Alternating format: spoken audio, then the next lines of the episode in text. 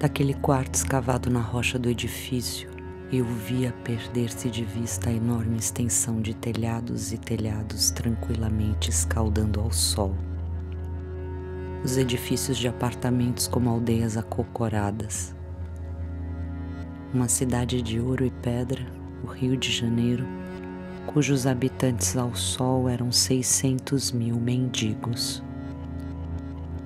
Além das gargantas rochosas, entre os cimentos dos edifícios, vi a favela sobre o morro e vi uma cabra lentamente subindo pelo morro.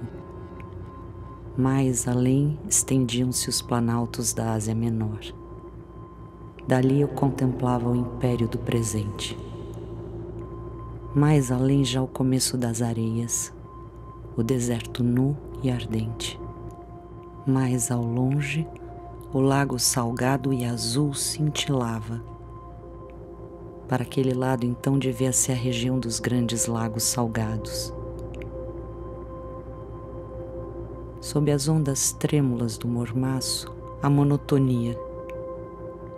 Através das outras janelas dos apartamentos e nos terraços de cimento, eu via um vai e vem de sombras e pessoas como dos primeiros mercadores assírios.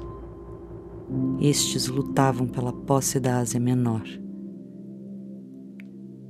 Eu havia desencavado talvez o futuro, ou chegar a antigas profundidades tão longínquamente vindouras que minhas mãos, que as haviam desencavado, não poderiam suspeitar. Do alto deste edifício, o presente contempla o presente, o mesmo que no segundo milênio antes de Cristo. Eis a cidade onde vivo e tudo extinto sobrei presa por uma das pedras que desabaram. E como o silêncio julgou a minha imobilidade como sendo a de uma morta, todos esqueceram-se de mim, foram embora sem me retirarem, e julgada morta fiquei assistindo. E vi enquanto o silêncio dos que realmente haviam morrido ia me invadindo como era invade a boca dos leões de pedra. e porque eu mesmo estava então certa de que terminaria morrendo de inanição sobre a pedra desabada que me prendia pelos membros, então vi como quem nunca vai contar. Vi com a falta de compromisso de quem não vai contar nem a si mesmo. Via como quem jamais precisará entender o que viu. Eu era talvez a primeira pessoa a pisar naquele castelo de ar Há cinco milhões de anos, talvez o último troglodita tivesse olhado deste mesmo ponto onde outrora devia ter existido uma montanha e que depois erosada se tornara uma área vazia, onde depois de novo se tinham erguido as cidades que por sua vez se tinham erosado. Hoje o chão é amplamente povoado por diversas raças, De pé à janela, às vezes meus olhos descansavam no lago azul que talvez não passasse de um pedaço de céu. Mas cansava-me logo, pois o azul era feito de muita intensidade de luz.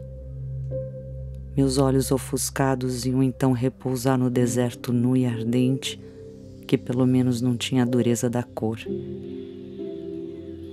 Daí a três milênios o petróleo secreto jorraria daquelas areias o presente abria gigantescas perspectivas para um novo presente.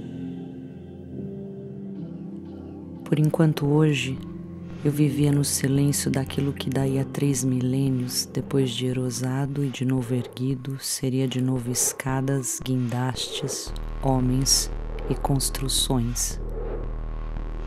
Eu estava vivendo a pré-história de um futuro, como uma mulher que nunca teve filhos, mas os terá daí a três milênios, eu já vivia hoje do petróleo que em três milênios ia jorrar.